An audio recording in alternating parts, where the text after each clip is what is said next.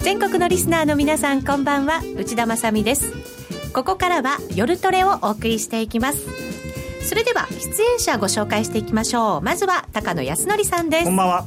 よろしくお願いしますよろしくお願いしますそしてノーディーですこんばんはりさちゃんですこんばんはゆきなちゃんですよろしくお願いします。はい今日はこのメンバーで進んですごい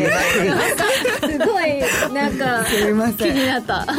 声が本当に低いですね。ね、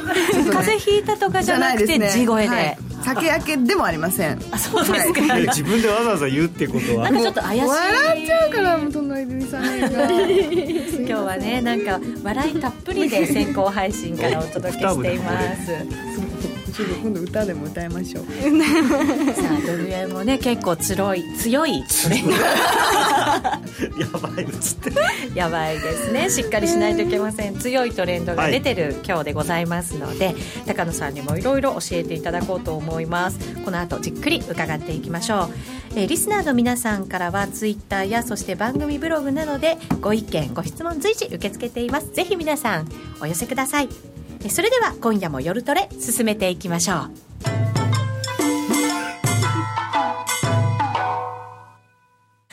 ひな祭りらしい神宮でスタートしたこのコーナーまずは高野さんに、えーはい足元の相場の話伺っていきたいと思います、現在ドル円114円48銭から49銭あたりとはいなっています、はいまあまあ順調な感じですね順調な感じ、ははい上昇トレンド描いているとまああのー、111円台はやっぱりなんか出るんじゃないかっていうふうにあの前も、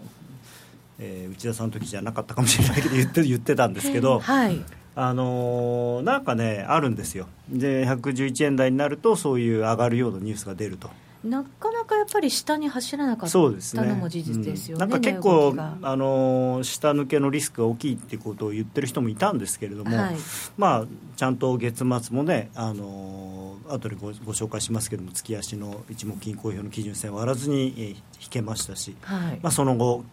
まあ、トランプさんの演説もあってと、はい、でうんあとあの先月の安倍首相との首脳会談の時に、まあ、その後にねえートランプ大統領の正常化が始まっ たということで、えーお話ししたんですけど、まあ、着々と進行してる感じでうん、非常にあのこの間の議会演説はいいお感じでしたね。評価しいやていいらやっしもゃうるあのーまあちょっとねあのー確かになんていうのかな選挙演説っぽい感じはあるんですよ、んただまああのー一般教書の演説っていうのはあああいう感じなのかなっていうまあもうちょっとね具体的なことを期待されてたと思うんですけれどもただはい具体的なこと言わなくても株はね史上最高値更新しましたしあのーまあその後ドル買いになってるので、まあそういう意味ではあのいいんじゃないですかね。うーんなんかドヤ顔ばっかりがなんか頭に こびりついてそればっかりが印象に残っちゃったので、まあでもリーダーでですからいやっぱり、あのどドヤ顔じゃないとあのそんなおどおどしてる人じゃねリーダーできないですからね、一応あの今週はだからテーマね驚異的な演説、は驚い驚異的シリーズで、 驚異的シリーズにな驚っ異てるんで的す、シね、リーズで、ジョーカーよりも今回はやっぱりエースだったかなっていう気がしますねなあるほのどまあ、内容としてはね、あの確かにあの驚異的な税制改革の具体的な内容の発表がなかったっていうんで、はいちょっと冷静に考えると、うんっていう部分はあるんですけど、でもそれにしそれでもあれこれだけマーケットは交換したっていうのは、やっぱ大きいなと。うんで交換しなかったのか、はい何もむ出ず無風で終わったことを交換したのかどっいやちなんだろうと思ったんですけど、まあ、ただね、まあ、元から言ってたことではありますけれども、インフラ投資1兆ドルということをはっきり言いましたし、はいそれから税制改革に対しても非常に強い意欲を示したと。であとねそのまあ、グレートウォールの話、メキシコとの間のについては、もう今すぐ作るとかって言ってましたけど、それ以外の貿易に関してのその、まあ、中国がどうのとかですねあの、ドイツがどうのとかって、そういう変なことを言わなかったっていうのは、やっぱり良かったと思いますね。うんであとはなんせその全体的なトーンが非常に前向きだったで明るかった今まではどっちかというとなんなんていうのかなこうああれはダメだこれはダメだっていうなんかネガティブなことを言うのが彼は多かったのがすごくポジティブなことをたくさん言ってましたしあとね、えー、と服装、表情、声の調子、これがやっぱりね、非常にいい大統領らしいという、うん、あのちゃんとおあ大人になったなっていう あの、ね、服装はなんかすごいんですよ、あれちゃんとね、綿密に多分計算されていて、トランプさんがいて、後ろにあのライアンさんと、それから副大統領がいたじゃないですか、はいでライアンさんと副大統領は全く同じ色のネクタイをしてたんですねブルーでそうしブルーの明るいブルーのネクタイ、はいでトランプさんはちょっと濃くてレジメンタルのこういう斜めの線の入ったネクタイをしていてなんかすすごい絵絵的にねこう綺麗だったじゃなたいで確すかかに色はねめっちゃくちゃこう印象に残ってねあのますね赤いのじゃないんだってそうそうであの彼ね実は最近服装がで僕一つ気が付いたんですけど前はジャケットのボタン絶対彼止めなかったんですよ開けてたあそそうう前はねそれが最近閉めるようになったんですでへもーともとマナーとしては気づかなかった立ってる時は閉めるんですけど本来はね、はいただあのわざとそあの開いてなんていうのかなこう少しこう動くようにして若々しさをこう強調してるとかって言われてたのをきちんとこうボタン止めるようになってこう落ち着いてるっていうかねそうマいナーうのある感じそのうそうそう本当にそこが大人な雰囲気、だからものすごくこうイメージチェンジを図ってるっていうかなちゃんとしたその大統領らしい大統領になって、まあ、娘のイバンカさんがよくちゃんと大統領らしくしなさいってあの選挙戦の時から言ってたみたいなんで、だいまあ、それがだいだんだんこう聞いてきたのかなと。でも今回の演説はもうまあもちろんねそのうちは受けっていう部分はあるんですよ共和党の人ばっかりわーってやってましたから、はいでもものすごいですねもうなんかコンサートかっていうぐらいの、もういちいちねもうワンフレーズ終わるごとにみんな立ち上がって、ね、うわスタンディングオベーションーっでてうんでもまあなんかそれ表情もまあドヤ顔だけれどもそんなに下品じゃなかったしあと今までこうやって喋ってたのがちょっとこうねなってそれもこうと顎をちょっとそ引うく顎をちょっと引いてうんあちゃん結と構出てたような気がしましたけどそうそうそううーって感じじゃなくてこういうふうになってる。はああとなんかこう表表情もなんか今までよりみたいにこうふふざけてないっていうか、うんこう議会演説でわーって盛り上がるのは例年ではあんまりないことなんですかいやでもねあの一般教書とかああいう時はまあ割とああいう感じになるんですよね、まあアメリカなんで、うん、ご機嫌な感じですごい機嫌な感じでいやでほらサンダースさんとかまでね一応拍手してましたからね嫌そうにしつつも、はいであと共和党のやっぱりああまとまったなっていう感じがすごく出てたんで、それは、まあ、そのだ誰が大統領かっていうよりもその政権を取っている党があれだけこういなんていうのかなまとまったっていうのはすごく明るいなんていうのかなアメリカがこれからこ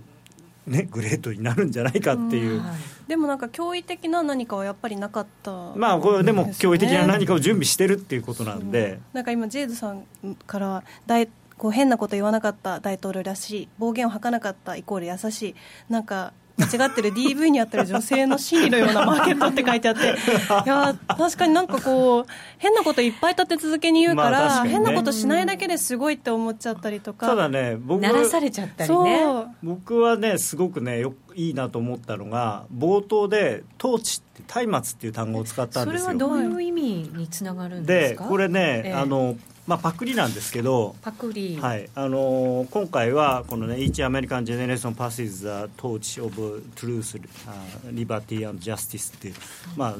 えー真実と正義と自由の松明を、えー今それぞれのアメリカの、まあ、世代は受け継いできたっていうことを言ってるんですけど、この「統治」っていう言葉は実はそのケネディ大統領の就任演説の時にすあの1961年のねこの下に書いてあるこれで使った言葉ですごい有名この演説すごい有名なんですケネディの就任演説っていうのはもう歴代のアメリカ大統領の就任演説の中でももうピカイチっていうかその、まあ、ママーケティング的にねそういうものをうまくこう取り入れていて、はいだから僕は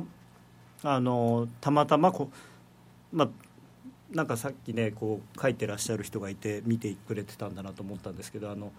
まあ、某あのテレビ局のなんかカメラがたまたまその時うちの会社入っていて。であーすごい伝統的な感じだって言って言ったんですよ、ちょうどこれこれを聞いた瞬間にね、はいでままさに後から見てもああこれうまく使ってるなと思ってまあもちろんこの、ね、スピーチライターが書いたんでしょうけど、でもまああのそういうところで、まあ、トランプさんもこうちゃんと大統領らしくしようという努力の跡が見えてですね、まあ、これからそのトランプさんがやろうとしているいろんな税制改革であるとか経済政策がまあ前向きにかなりいくんじゃないかなという期待を持たせると。なるほど、はい、あこれ資料あれしてないでこの結果それであれだったんですよその評価するっていう人がえっと、何何パーセントだっけなすごい多かったんですよね80 70何パーセントか、あそうなはんい、ですかで今までねあのトランプさんって歴代の大統領で一番その支持率が低かったんですけど低かったですねあのすごく今回はあの今回の演説は非常に大統領らしかったとか支持するっていう人がすごく某あのフェイクニュースの CNN もですねその調査でもそういう結果が出てるんですよそうですか、うん、だからあの、まあ、アメリカという国として今まですごいこう分断されていたものが今回の演説で少しこう歩み寄れたんじゃないかなっていう両者がね。なるほど、んそういうところを交換した株式そうですね、だからマーケット相場と、うんまあ、マーケットとしてはやっぱりこの1兆ドルっていうのと、そはのい税制改革に対する非常に強い意図意思っていうのを感じて、まあ、これだったら本当によく、でちょっと面白かったのが、あのある政治評論家の方がおっしゃってたんですけど、その彼のえーよく知ってるその民主党の人が、このままだとアメリカの経済が良くなってしまうリスクがあるって言って。良くなってしまうそうリよスくクだから景気が良くなったら困るわけですよ、民主党としては。あーほら自分たちの時よりねそうトランプさんが大統領になってこんなひどいことになってるじゃないかとあだからもう次の選挙はぜひ民主党にって言いたいのに、うーんなるほどね、それはすごいいい評価かもしれないですよねそうそうそう逆にね敵がそういうことを言うっていうのは、はい あいつうまくやっちゃうかもしれないみたいな、 そういう恐れが出てきたと、うんまあだからこれはドルが買われてもうまあ当然かまあただこの演説中ね割とこう上下しつつはいしもましたね少しこうどっちかというと始まったところよりは少し下だったんですけど、ええまあ終わってからスーッと上がってきたんで、はいまあ、しめしめっていう感じかなとそう思いでますすね。ね114円台の半ばぐらいまで来ましたからね、まあ、あと利上げが非常に現実的になってきてるっていうのもありますし、そうですね3月実際にやってくるとお考えですかまあ、まあ今晩次第ですね正直今晩ですかはい、イエレンさんあの今晩そうですイエレンさんとフィッシャーさん、演説とかはいはいこの2人が、えーまあ、いつも言ってるように、えー FRB というか FOMC はイエレン議長フィッシャー副議長それとダドリーニューヨーク連銀総裁、この3人が右といえば基本的に右、左といえば左になるんで、うん他の、えー、地区連銀総裁が何を言ってもあんまり気にする必要はないんですよね。うんはいだから今晩それを待ったような動きそうがですね今こう続いてまいるあ、と、今晩というかもうさ3時ぐらいそなうんなでん予です定よが、ねだから日本時間だとねちょっとそれから動き出さ出されてもねかなりあの、やばい感じですねちょっと マーケット薄くなってるんで、そうですねただリスクどっちにあるかっていうともう、立て続けにそっち方向の話ばっかり出てるの,、あの利上げするよっていうちょっとまあねダドリーさんといかろなね私そうびっくりそうそうあの今までうこうこのこの本当に1週間ぐらいでダドリーさん、パウエルさんウィリアムズさんハーカーさんカプランさんブレナードさんってみんながもう早期の利上げとか利上げが切迫してきたとかの同じようなことばっかり言ってるんでうんこれでイエレンさんが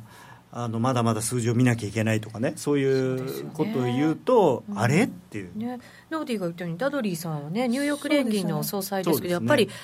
この方が切迫してきねたとそうですよね言うってことはやっぱりそれが利上げに近づいている、そうですね本当にしてくるかもしれないというそうですね確実性みたいなのも出てきた力と。も強いししかもなんかダドリーさんって割とこうハトあ派とだったはりそうのでまあ、でもね、この人たち、やっぱりみんなその経済政策というか財政政策トランプ政権の財政政策によって景気がやはり良くなるというのを前提にこういう話をしていて、でしかも、まあ、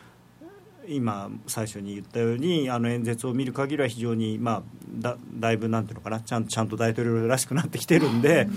まあ、それがうまくいくんだとするとやっぱり利上げっていう方向なのかなっていう、ただ僕怖いのは、まあ、3月は多分もうやるんだとは思うんですけど、それでちゃんと369とかねそういうふうにいくのかっていうとそれはまた別の話かなっていう。うんなるほどね今度はだからそこに対するコメントが気になってくそるうですねだからあのもうう3回は確実だっていう雰囲気になりつつあるので、もう3月の利上げ自体はもう80%以上織り込んじゃってるので、もう要するに3月にやるかやらないかじゃなくて、今年何回やるのか、あるいはその次いつやるのかっていうところに関心があのいってるのではい、例えば、今日イエレンさんとフィッシャーさんが、まあ、さあのうん上げるけど次はいつになるか分かんないみたいなねそういうあの非常にゆっくりしたペースでとかっていうことを言うとちょっと話違うなっていうことになる可能性はありますね。ただ3月自体はもう去年末と同じように上げざるを得ない状況にっていもうね、80%以上織り込んでるんで、やらないと結構危ない、うん逆にドルの急もう落みたいなものがあるかもしれないそうですねそれを、まあ、FMC も見てるでしょうからね、そうですね FRB もね、はい、そうするとじゃあ3月上げてきてその後どうするか、その後がね、はいまあ年にまた年末とかになっちゃうかもしれないですからね、うんそれをマーケットがそう判断するとなるとドルも上がりっぱなしっていうわけにはいかないかもしれませんね、まあ、ただね、私はドル円のチャートを見るかだけを見てると、やっぱりドル上がるんじゃないかなと思うんですけどね。そのあたりはまた後ほど詳しく伺っていきたいと思います、それではここでお知らせです約定力で選ぶなら FX プライム by GMO レートが大きく滑って負けてしまったシステムダウンで決済できず損失が出たなどの経験がある方は FX プライム by GMO のご利用を検討してください FX プライム by GMO では数多くの勝ち組トレーダーが認める約定力と落ちないサーバで安心してお取引いただけます FX プライム by GMO のホームページでは、勝ち組トレーダーのインタビュー記事を公開中。勝ち組たちの取引手法を学びたいという方は、真面目に FX で検索を。株式会社 FX プライム by GMO は関東財務局長金賞第259号の金融商品取引業者です。当社で取り扱う商品は価格の変動などにより投資額以上の損失が発生することがあります。取引開始にあたっては契約締結前交付書面を熟読、ご理解いただいた上で、ご自身の判断にてお願いいたします。詳しくは、契約締結前交付書面などをお読みください。日本を代表する宗教学者木野和義さんが説いた昭和の名講話集「消防現像」に学ぶ CD 版好評発売中難解と言われた道元禅師の教えが分かりやすい木の節で今鮮やかによみがえりますお値段は税込1万6200円送料が別途かかりますお求めは0335954730ラジオ日経通販ショップサウンロードまたはネットショップサウンロードまで全クラス in English 大好評実施中の全のワークショップに英語クラスが登場ですただひたすらに座るシンプルで美しく奥深い修行の体験あなたも英語の指導で禅のマインドに触れてみませんかお申し込みお問い合わせはラジオ日経英語で全入門をインターネットで検索ホームページからどうぞさあ、それでは、ここからはゲストコーナーとなります。今日のゲストご紹介しましょう。アンディさんですどう。もこんばんは。よろしくどうもよろしくお願いしますどうも。夜トレ出てくださるの、すごい久しぶりですね。そうですね。一年半ぐらい、一年半ぶりだね。一年そうか、そんなに経ちましたか。あの時は、東京時間足っていう手法を。はい、東京時間足、東京はい時間始まり値のパターンと、それから東京時間、東京時間高値プラス東京半値っていうパターンをちょっと紹介したんですけどね。はい、実はコメントにもですね今夜はアンディさんか彼のおかげで半値を意識するようになったほうそれまでは平均オンリーだったっていうコメントも入ってまして、アンディさんのおかげで多分トレードもうまくいってらっしゃるんじゃないかなと思ったりもしますがありがとうございますはいでも本当にいろんなそのトレード手法をはい研究されてますよね、アンディさんね。なんかね、なんかね、どうなん、こんなことに人生かけちゃったんですけ ど。どうなんですかね、なんかね。ノーディはそうなりたいでしょうなりいやー、なっちゃダメですよ。半分半分はタレントさんモデルさんで半分はトレーダーだから、ね、そうでもなんかもう今年はもっともっと去年以上に収益を上げてっていうのが目で標なのも、ででもね、例えば彼氏がね、はいずっと5回連続デートすっぽかしたらどうするトレードばっかやってて。そういう男なんです、僕は。すっぽかしてきたんですかうん、すっぽかしてきました。実際にねでもトレードってやってると止まらない時ありますよね 本当にもう出かける時間ギリギリなのにええこういろいろ見てるうちにこう、ええパソコンから離れられないご飯を作れなかったみたいなことありますありでますねご飯食べながらもチャート見ちゃうしねあもうすごいわかり多ます分なんかね意識意識がこう大事っていうかな、自分の意識がどれだけ向いてるのかってすごく大事だと思うんですよ。値、動きにどれだけ向いてるかっていうね。そうそうそう。だからそれだからどうしてもし行っちゃう、集中しちゃうよね、相場にね。そうやっぱり離れちゃうとうまくいかないあもこうとが多い全ですか然だって3日見ないと分かんないですよねもう3日間見ないと分かんないですよねだから意識をどれだけこう向けてるかっていうのが一番大事だと思うんですよねじゃあ心が休まるのは土日 だけそうですね土日だね相場がない日土日だけですねあーそう土日はずっと寝てますもん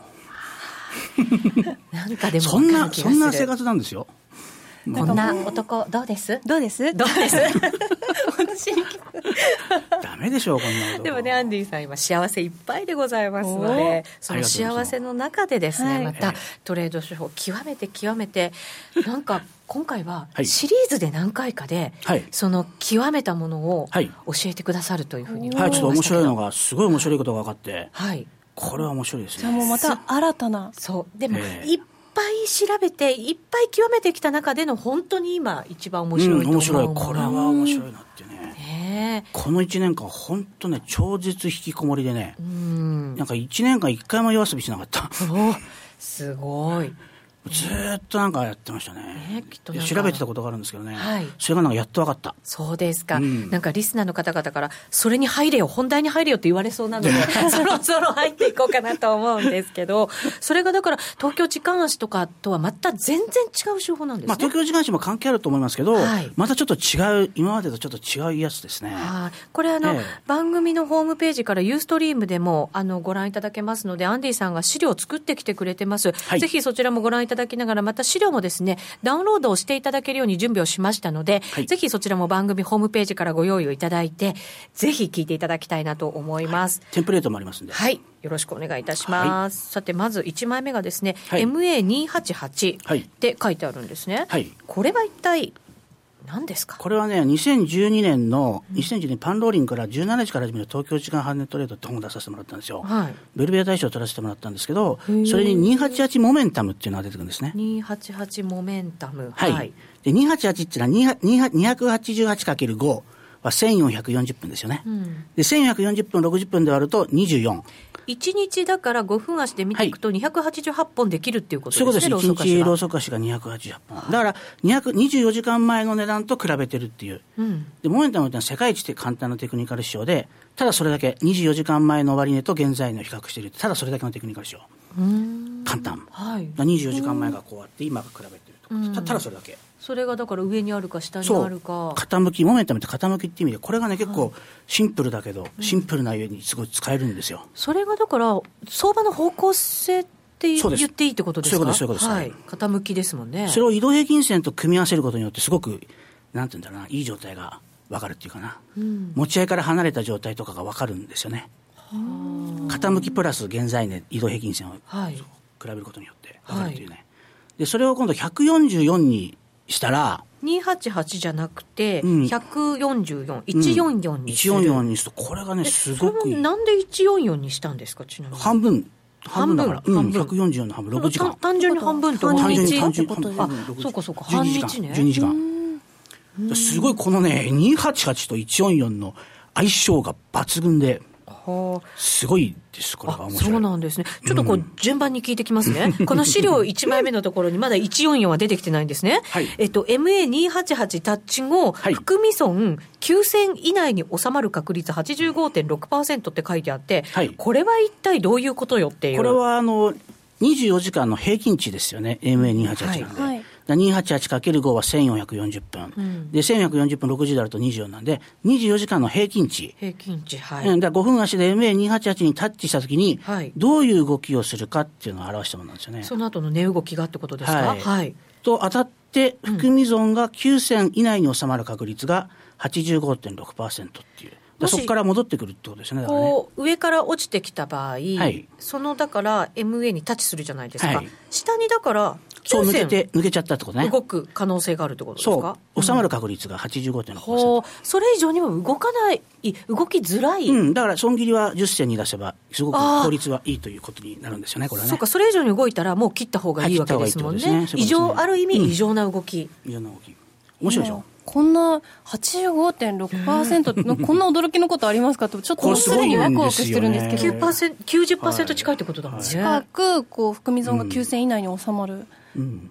面白いでしょ。はい、ねだって9銭って本当にわずかですよね、わずかですねすぐですよねでだからそれにタッチしたらすぐに戻りやすい戻りやすい、やっぱり意識されている水準が意識そさこにれてるあっるてっこていとですうねことですかなぜか知らないけどこの288っていうのはすごいでこの288の正体が何なんだろうなっていうのをずーっと悩んだの、はいそうななんなん、まあ、1日ってことなんでしょうけどそれ以外にも何かあるんですかそれはちょっと先でいく先に行くはい先に行くとするとじゃあページをめくっちゃってもいいってことですかこはいれをめくるのかな、はい、はいめくるとで次に今度はい28にタッチ後、含み益が9000までいく確率うん83.9%うんこれもすごいでしょ今もう気になってましたタッチして9000以内に収まる確率は85.6%だけど、その逆の駅が出る確率っていうのはどれぐらいなんだろうって思ったら、 83.9%これすごいでしょうん9000なんですねそうだからどういうことかっていうとこれ MA288 があったらこうぶつかって上からもし来たとしたら9000行ってまたこう下行ってこんな感じですね、はあ、そのだから MA288 を挟んで9000、9000、 9000 9000、9000 9000。その MA をこう持ち合ってるっていうかなこう引力が真ん中にあってこう吸い寄せられるような感じでこうぐるぐるぐるぐる回ってるっていうこういうそこでだから、みんなのそのなんか、買おうか、それとも売ろうかって思ってる、次どっちに行こうかなって思ってる人が多いということですよねだからこねれ9000を超えるのはどれぐらいこれは、えっと100引く、えっと83.9なんで、えーいくらだ、はい、 16.1、 16.1%、あなるほど9000までいく確率ははい83.9%だけど、はいそれを超える確率はまたもうぐっと低くなる低くなるってことですねで持ち合いっていうかなうんなるほどそうするとですよ、じゃあこの MA288 の間で、こうやって狭い幅で利確をしていったり、エントリーしたりってことをあそれもいいと思いますね繰り返すやり方。でもなんて言うんだろうな、うんやっぱりに10回やって2回ぐらいは大きく動いちゃう確率も高いわけですよねあそうかそうかだそらうですねもう一つなんか絡めた方がいいですよねそれにそれプラスなんかこう、うんやり何か方う法んそれなんかを今夜は聞けそうそうそれをるいいツッコミ聞きたい聞きたい聞きたいですよねははいい、でそこにっていうのが、さっき言った144じゃないですよねそう144ですね144なんだはい144なんですねちょっと今日私勘良くない えそので144っていうのは、ええ半分半値、はい半日ってことになるわけですよね、でこの144っていうのはフィボナッチ数列になるわけですよあうんフィボナッチ数列今これ資料出てますけどうん出てますかね資料ね出てますね出てますねはい144なんでね、はい、数字の重要性ということで1ページ作ってくださいましたが、そうかでもこの中に288ないよねないですねあえて抜いてるわけじゃないですよね、だからこれが何なのかなっていうのがちょっとずっと、こ れでもフィボナッチだとなんていうかその自然の摂理というか、はいはいはいそういう数字ですよね正髄ですねでもそこに288は入ってなくて入ってない144は入ってる入ってるでこの関係が何なのかなっていうねずっと悩んで、その144っていうのは、ええあのアンディさんがいろいろトレードをやってみた結果、なんかすごくいい数字だったってことですもうかこれがすごいなんとキーワードっていうかな、うん、相場を支配してる数字なんじゃないかみたいなで見つけたらたまたまフィボナッチ数列の中の数字でもあった、これがフィボナッチ数列だったっていうね、ただ288はフィボナッチ数列じゃないんですよ、だからこれ何なんだろうなってずーっともう悩みに悩んでうん何なんですかで引きこもってこう引きこ考もっえててね考えてデートにも行か ず夜遊びもせずいつかえ5回デートを行けなくて えってことはじゃあアンディさんの中では、288も重要だけど144の方がもっと重要なんじゃないかっていう位置そうづいけうにことですなっねたってことですよねさあ144がすごく重要ですねこれねでそれがね分かったはいなぜに次のペっーてジいう次とのころですね次のページすっごい細かい数字になりましたけどこれわあちょっと画面じゃ見づらいかもしれないので、はいホームページ等でぜひご覧いただきたいなと思うんですけど12進数なんですよこれが12進12進数って何ですか今度イギリスで使われてる12進数12まで行くと次の桁になるあれですねそうそうそうそうそう12ダースうん1ダース12 12ダースじゃなくて1ダース12 12, そう12ダースがあねじゅ12ダース1ダース12だからこれがなんていうのだからフィボナッチ数列は自然のその法則っていうか摂理というか、で12進数は人間が作り出したものっていうことなんですよね、ある意味心理的なものみたいなやつなんで多すか数ね、決の原理だと思うんですよねだから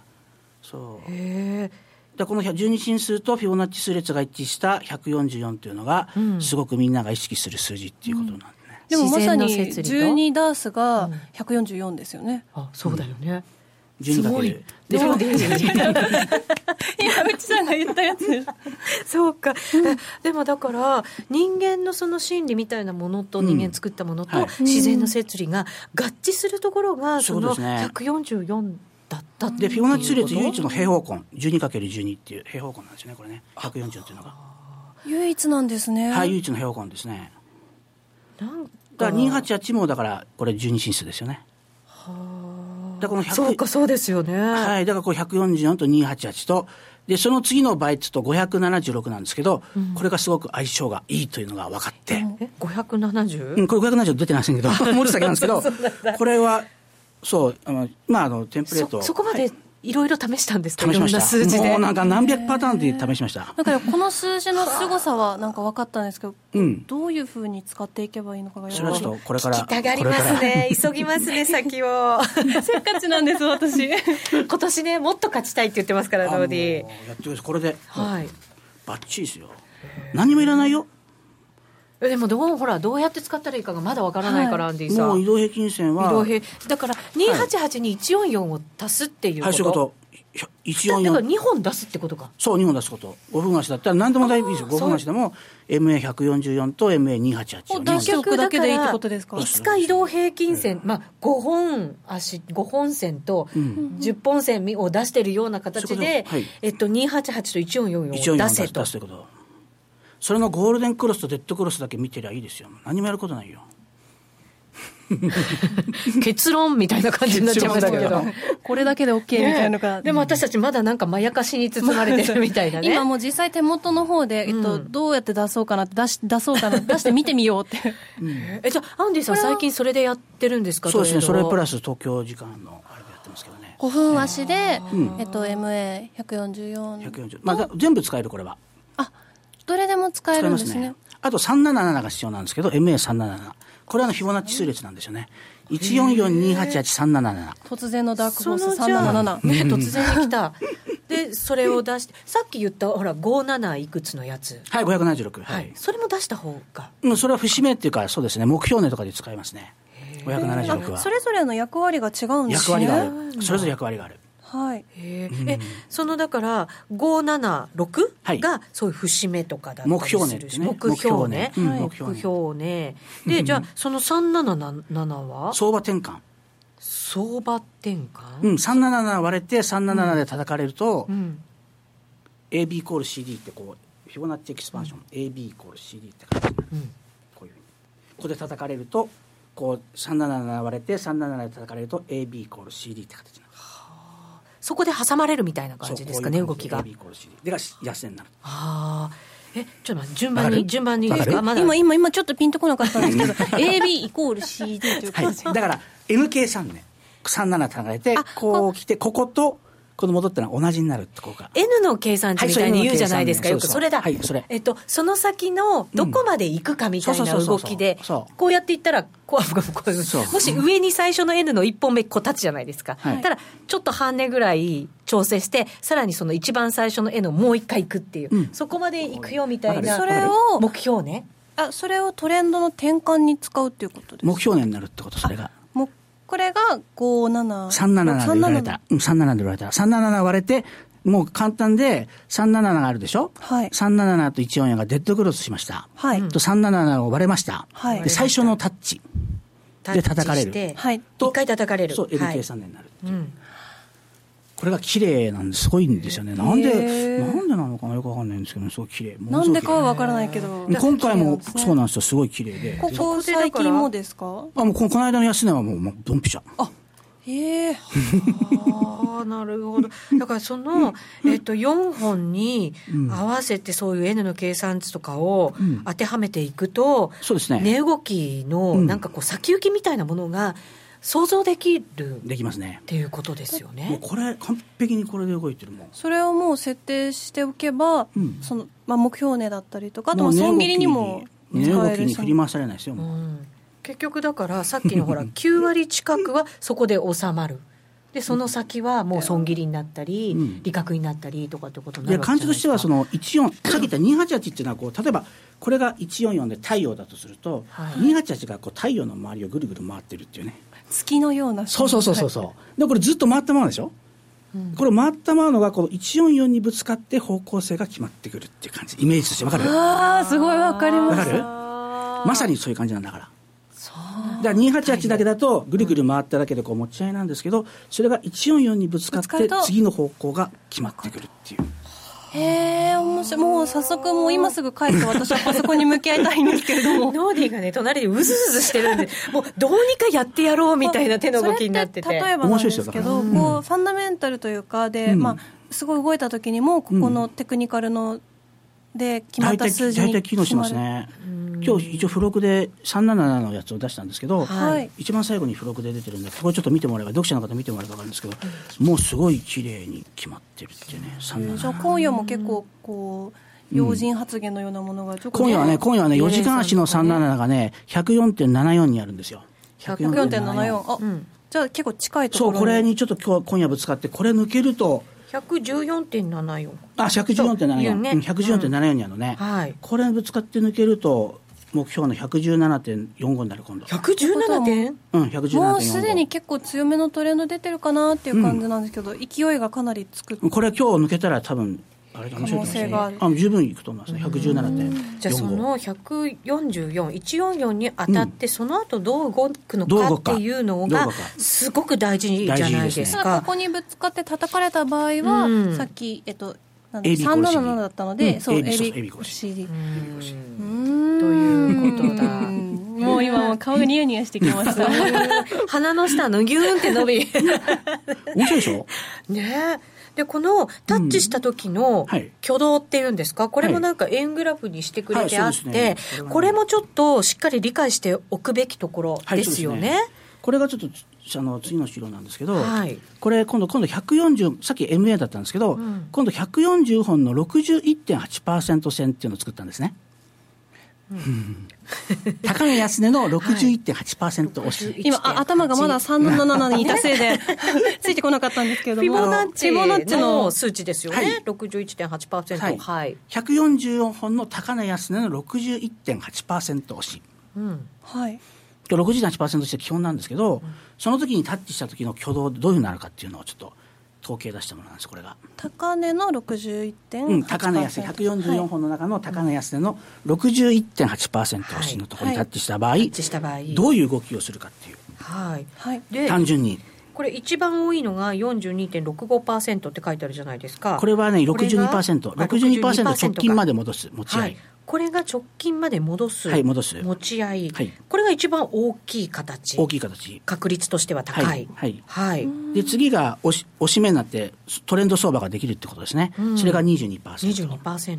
でブレイクされてしまうっていうのは16%、 16%これは単純にその背にタッチして、ん下髭が胴体の40%になったら、意味わかるこれが100下だっ髭たらが100だったらね、はいこれが胴体が4060で下髭が40%、ロウソク足のその実体が6割、はいはいヒゲが4割4割、はい、この形が出てタッチした時にうんこういう動きをするってことですねでこれはゴールデンさっき言ったゴールデンクロスとか全然入れてないですただ単純にタッチしたらこういう形になるっていうだから結構意識されるってことですねこれねブレイクさされる確率は16%しかないっていうそうですね、そうですよね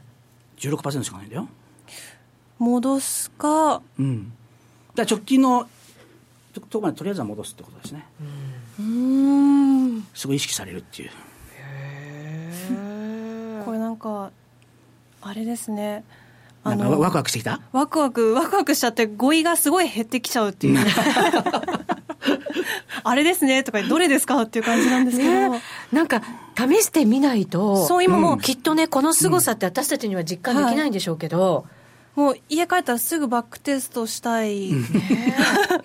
本当そうですねこれだってアンディさんがものすごい膨大な時間を使ってそうもう手間も使ってお金もきっと使って試したものをはいそのまま私たちに今効果してくれてるわけですからね、いいんですかいいんですよあれさ本当にいいんですかこれいやもういいいですよ教えてもらっちゃって もうねもうそうデートすっぽかしてねもうこん なことやってたの作り上本げた当にもうねこんなことやってたのそうもうねも大変ですよなななんでこんなことを夜トレにしてくださるのかもありがたすぎてわけ がわかんないそうなんですよねでレもベルのアンディさんね一人でも多く FX で勝てるようになってほしいって思いがいつもねやっぱりあってうあそうですねなんか、ねうん、相場の仕事って人助けじゃないかなって僕はちょっと思ってるんですけどね人助け、うん人助けアンディさんに五行が指しているトレードってやっぱなんか修行の場だと思うんですよね自分で売買やるっていうのは修行の場ね仕事ってなると人助けなんじゃないかなっていう気がするんですけどね仕事ってなるとアンディさんの場合はじゃあもう修行が終わってもう仕事になってるっていうことですかいやたまにはこうなんか好き勝手なことやってるんで、まあ なんかこう社会貢献したいじゃないですか それねこうやって教えてくれる でも今まで一回も意識したことないポイントなので私は私もなかった、こういうの見つけるって面白いなんかすごいことだから、なんそうかですよねこのまま教えてもらって使えるっていうのが楽しみですよね。ね、実際にチャートもご用意くださってるので、それも見て、また改めてちょっと解説いただいた方がいいんじゃないかなと思うんですけど、はいえっ、と、これがさっき言った576377288144144、はい、すべ、て出てるはいチャートですよね。はいはい。今ユーストでチャートを、うん。はいはい、映ってると思います。はい。でこれゴールデンクロスしたとこあるんだよねえっ、と、グリーン144と288のゴールデンクロス288の、はい、書いてありますね、ゴールデンクロスって。はい。でこのゴールデンクロスした後のはい MA144 タッチ見てくださいこれひげ出てるでしょ14下にこの、えっと上から下にひげが来たんですよね、ははいいはいですよねタッチして下ひげ出てますね、ひげ出てますね、はいここですよね、はキーポイントい、でその後ちょっと数本揉み合いましたけど、上にグーっていきましたいきましたえっと576ぐらいのこのラインまではいはいはいグッといきましたね、ええはいじゃあここがポイントゴールデンクロスしたとこがポイントっていうことなんですよね、なるほど、うんゴールデンクロスしてうん、このゴールデンクロスした後このタッチを待つわけですよね待つ待つわけですね待つだから胴体の40%の出るまで待つということねさっき言った6040の形が出るまで、この形じゃないとダメなんですかひまあ、げこが、の形の方がいいですねやっぱひりげが8割とかじゃダメあ大丈夫大丈夫大丈夫それでも大丈夫うん大丈夫大丈夫うんえひげが1割だったらどうどうしますダメですねあダメダメはあなるほどこの形 じゃえその形が出るって1日の中で結構な数なくないですかでも結構出ますよ今すごい同じこと気になってましゴールデンた。クロス、ゴールデンクロス自体はそんな出ないけど、うんこの MA144 にタッチして、うんこの下のその61.8%のこれあれなんですけど、線なんですけど、それにタッチするっていうのは結構出ますよ。これゴールデンクロスじゃたとえなかったとしても、うんタッチしたところで、ええローソク足が64の形になったとしたら、はいそれで一回試しに入ってみる価値はあるっていうことですかそれがさっきの確率なんですよね。あの円グラフになっていたものそうでですすよ。ね。それは、さっきのやつは、このゴールデンクロスっていうのうはん関、入れてないです。関係ない。あ、そうなんです。はい、ランダムにぶつかった時って、このでもじゃあゴールデンクロスして、うんさらにこの形あの64の形になった時っていうのは、さっきのグラフよりもさらに角度が上がるということで、うんものすごいそうだよーって言ってもらってますさらにそれはお楽しみってことで。 あということね、それは入れてない。これを見つけたら、うんめっちゃ宝もうそうですね、これ出たらもう言っていいと思いますね。もう こここのここにタッチするのすっごい待っちゃいますもう本当そうですよね待ってくださいそりゃデートも行けませんわってわかるでしょ わかりますだってもうもう来るかももう来るかもって思って待ってるんですよそしたら出かけらんないですよこれはでもこれ、なんて 言うんだろうな。けてた 短期戦じゃなくて、はい144と288だから、まあ、結構事前に予測ができますよね、ぶつかるところは。え長期だかそらういうもんですかうん長期だかよら予測できますか角度とかで、すごく予測できるんですよ、これ実は。で、これもう一つ隠し技があってね、ちょっとこれ難しい話ですよ。はいちもょうもうちょちょっと難しいま話だよ難しい話ですねちょっと難しいよ。要はその、なんて言うんだろうな、相場の値動きが分かる人っていないわけですよ。いないでしょ予測できないってことなんで分すかかる分かる人はいない、うんでもルールっていうのがあって一つの山ができてそれが半年押しか60.8%押しで買われたら買い相場と見るっていうルールがあるわけですよ一応相場の世界には。ということは最初にできた山を見つければいいわけでしょ意味わかる、でその最初にできた山の見つけ方っていうのがこれなんですよねこの線なんですよねこれね。この線というのはどの線でしょうこれがいねっぱい線があってわこかれらがなね、いいや、これちょっと、ちょっと難しいんですよ。ちょっと難しいんですよ。ちょっと難しいんですよ。これ、下から144、288、576ってなってるでしょ、買いはこの順番なんですよ一番最初にできる山っていうのはこれは買いの場合はいなんです下からこの順番なの下から短いものから並んでるってことですか、普通は逆でしょゴールデンクロスした後だからあ短期短期戦がしてないのでしょお意味わかりますはいはいこれは逆なんですよこれがちょっとこのミソなんだよな肝なんだよね、おーちょっとはい、だからゴールデンクロスするのを先読みするってことなの意味わかる分かってない2人、あ今今沈黙がこので辺ね、りこれはね、これが面白いんです けど、最初にできる山の安値は、このゴールデンクロスする前のこのね、移動平均線の順番じゃなきゃダメなんですよ。これが面白いんですけどね。これがこれのミソ。じゃあ下から、えっとうん14428856っていうはい移動平均線になっている時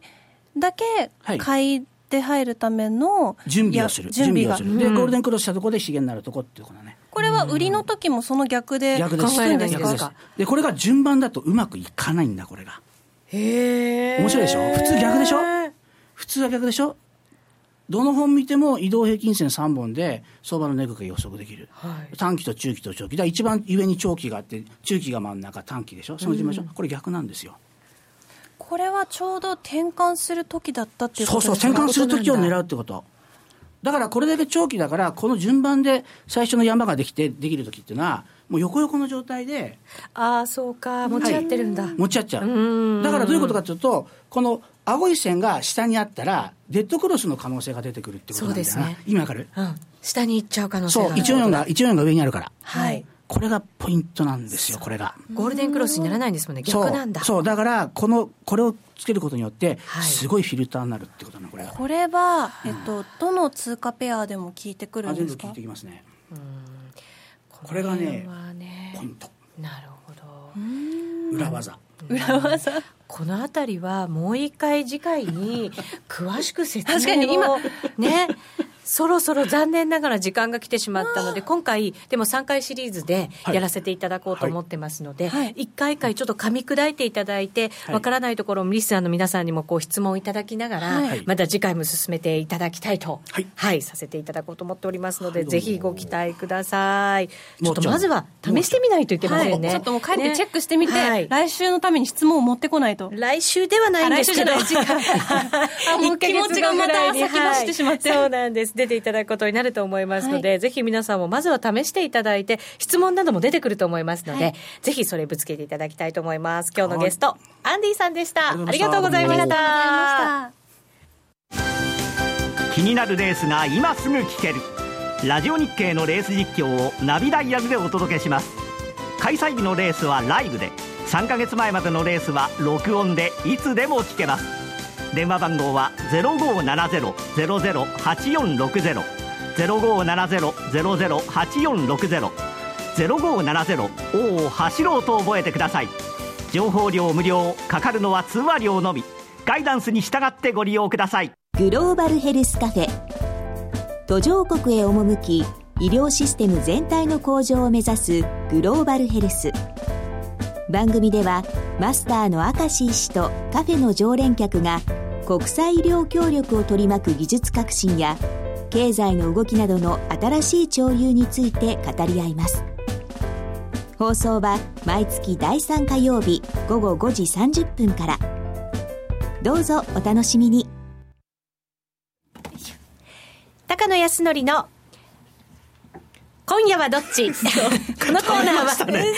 真面目に噛めましたね FX、FX プライム by GMO の提供でお送りします。ここからは FX 取引を真面目に、そしてもっと楽しむためのコーナーです。よろしくお願いいたします。よろしくお願いし なんか本当にどっちって感じになりま す。今夜は今夜難しいでしょだって。いや、まあ、ジャネット次第ですからね。ねえでも高野さんにはやっぱりね、はっきり今日は言っていただこうとは思ってますが まずはじゃあこの先のちょっと流れ考えていきたいと思いますので来週のスケジュールからいきますか来週のスケジュール、はいはい、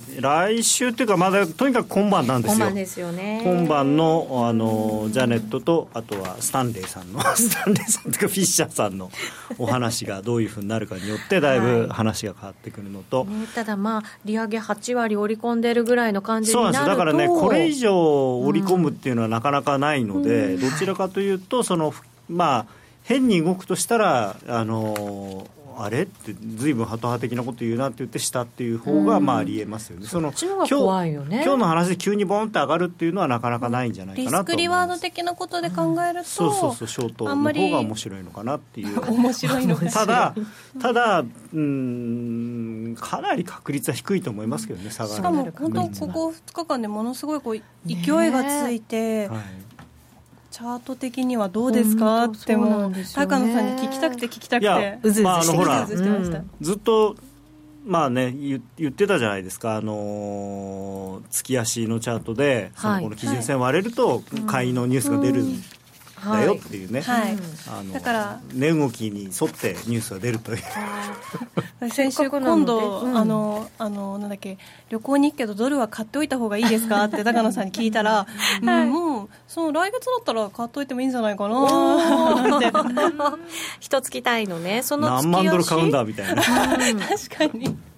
えー、と月足の一目均衡表を高野さんがご用意くださっていて、はいはいえー、と基準線、基準線はいうんまあ、これが、あの青ーい線です112ね円の20銭台ぐらいにあるんですけそうど、なんですねだからそこを割ると、あのー買いのニュースが出るっていうふうに今なってなってそるんれでですよ基っていう準線をまた上回ってくる そうとそうそうまあ、先月はね結構危なかったんですよもうギリギリまでねあの下回ってましたから、しかもなんかねこはのい線がローソク足がそうそうそうちそょっうそとうちっちゃい陰線はでいはいなんとなくまあまあねねまあ、ただ結局こういうあの寄り引き同時っていうのになったんで、うんはいまあ、逆に言うとそのず前前月の大陰線をまあこう転から転転換転換するっていうねそうだ可能性はまああるうんただ地高スパンが確かにあはのい下に潜っちゃってるんでできれば今月このローソク足の上ぐらいまでビュンと行ってもらえるとねあのチャート的には非常にいい形にはなるんですけどスパンがこれかはい緑緑、はいうんきですね黄緑じゃない深緑、はいじゃあ今はその上に行きたがってるような月足でもそういう様子がそう伺でえるすねまあまあどっちもどっちなんですけどだからその自己スパン見るとやっぱりちょっと上重いかなっていうふうに見えるしただ基準線を割れな割れなかったって下をトライしてトライして戻ってきてるってことを考えると、まあ、117円とか118円ぐらいまであってもおかしくない形ではあると思いま地す、高スパンが上にグッといく潜らずに上にグッといくってなると相当なまあ118円119円とかいかないと、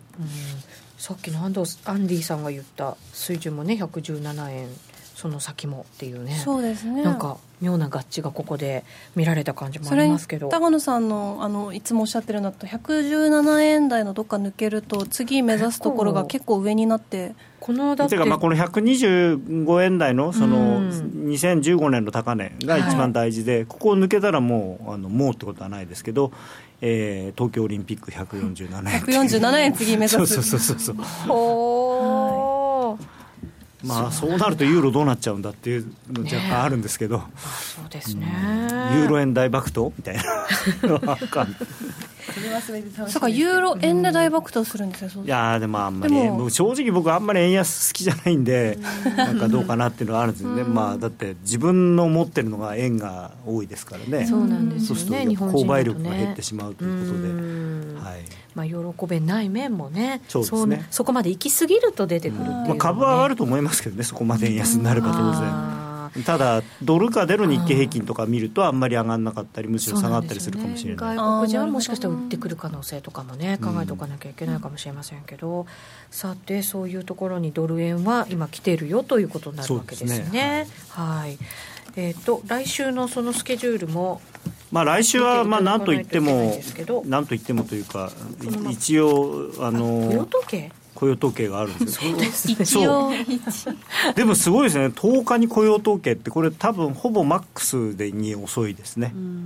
あそのうなカんレでンすダよーねのあれからいくと。うんはあい確かに1日じゃない時で2月の次のそう2月の次じゃないとこんな1日以外で、え第一金曜日でないっていうのはないそうですなからんですよね。ね、はい、こんな月な月中中旬になってこういう時が出るって、うんねす不ごい思議な、ね、うん感じもしますけど、でもこう今、雇用統計だけ赤くなってますけど、はいその他の見ても結構盛りだくさそうんでじすゃないねですか、まあ、あ来の週中国の貿易収支とかねあ本当だアメリカの貿易収支とかこの辺りもあの、はい特に中国の貿易収支あとね最近だからニュース見るのが怖いのが、あののこの間もそうだったんですけどあの日本の貿易収支なんかでも、なんか割とアナウンサーの方がう嬉しそうにねあのアメリカ向け自動車輸出が好調だったためとかっていう「おいおいおい」ってそれはあんまり言わない方がいいんじゃないのかみたいな。校長だってバレたらトランプさんが黙ってないぞ怖いぞ怖いぞ刺激刺激しないでくれみたいな黙ってシーッみたいなまあ、ニュース見てないと思いますけど、日本の ね、でも確かにそうなんですよね、あんまり売れすぎてもやっぱり怖いし、そうですね適度にってういうんね今でもキャデラックとかすごくいいらしいですよどうですか次いいえ、結構 です、やすごいスポーティーでいいらしいいあやそうですか、どうですか、いかがですか。ーねね黙っちゃったえままあまあでもまあまあ貿易統計はねやっぱりこのところやっぱり注目してそうですねルーまあただ経済指標ですよね。はいあのーこの間のね、あの驚異的な演説の中では、あんまり貿易問題については、それほど言う、まあ、あんまり本本音ではそんなに気にしないのかなっていう感じもありましたけどありねまし、たかどっちかというと、彼はやっぱ安全保障の面とか、えーそうですね、まあ、いろんな意味での安全保障っていうところに非常に力が入っていて、まあ、貿易に関してはそんなにね、どうなのかなっていう感じですね。ねでもやっぱりトランプさん絡みで考えるとまだまだ予算協商とまあまかあもってちろん日程もね、もちろんはいはい出てない状況なので、はいその辺は一体どうなのよということが、うんこれから先ちょっそとうですね逆に遅くなりすぎてもあもちリろんス良クくにななりいまですすねよもちろんもちろねんまあ、その間ねいくら驚異的だとかグレートだとはかい言ってても、ごまかせなくなっちゃう感じがしてそうそうそうれまたかってなってきちゃいますもんねでもね本当にその期待感の持たせ方は大したもんだなと思いますけどね本当にやっぱ実質何も出てないのにこれだけこう引っ張ってるわけですからねあ、とはやっぱり3月債務上限のうんまあねねこれも言われてますけど、はい僕はそんなに、まあ、15日ですがあの確かに法律は切れるんですけれども、ええ今共和党はあのあのそのこの間の演説の雰囲気からすると共和党内でそんなに造反が出るっていう感じはないんで。まあまあ、あの大きな波乱はないんじゃないかなとその部分においては思ってるんですけど共和党は、まあ、あのトランプさんが大統領になってから、うんなんとなくまだこう分裂してる感じありましたけど、このところこう、ある意味、随分一つにはなはいってきてる、はいなってきてますね、ただ、まあ、もちろんその軍事費とかですね、ものすごい金額のことを言ってるので、まあ、インフラ投資はあの割とはっきりその民間のお資金も活用してみたいなことを言ってたんでいいんですけど、はいまあ、軍事費に関しては民間の資金は活用できないんで、そうなるとその、まあ、景気は良くなるんだけれどもあの、そこまでお金使うのはどうかなって、もともとね、共和党っていうのはち小さな政府ですかはら。いそれあのーそれを考えるとどうなのかなっていうのはありますけど、まあ、でも、比較的最初はやらせてみようっていう雰囲気にもうずいぶんなってるような気がするんですけどねあそうですかあのあある程度トランプさんのうんリーダーシップを認めてきたっていうか、うんまあ、そうなると、それほど私たちはリスクと考えなくてもよくなってきうんた。あのーまあ、一部ではね言ってる人いますけどマーケットでもそこまで今気にして、ねあの何年か前みたいにすごいピリピリしてる感じではないですね。うんそうすると、じゃあ強いアメリカというところを意識したドル買いがそうですね続く可能性があるでなんとなく今回のその演説を見ていても、そんなにそのなんていうのかな、ドル高に関してネガティブなあれじゃないのかもしれないので、まあ、うん、なんかだから、割とうまくいってるっていうか、うんな、何もやってない割にうまくいってるっていう変な話なんですけど、そうすると、じゃあ来週、経済指標なんかも意識しながらになりますけれど、まあ、下がったところ、調整したところでは、しっかりドル買いで入っていきたいということですかね、戦略的には。そうですね、まあ、やはりその今日だいぶまた雰囲気が変わっあの、まあ、な出てくるというか、はいまあ、このままずずっと行くのか、それともちょっとあれっていうふうになるのかにもよりますけれども、まあ、あれっていうふうにならないという前提で考えれば、まあ、もうアメリカに3月16日はやると、はいでその上で、じゃあ次はいつなんだっていうところに目が行くと。はい、わかりました。高野康則の今夜はどっちこのコーナーは真面目に FX、FX プライム by GMO の提供でお送りしました。さあ、ラジオの前の皆さんとはそろそろお別れです。引き続き Ustream での延長戦をご覧ください。それでは皆さん、良い週末をさようなら。さようなら。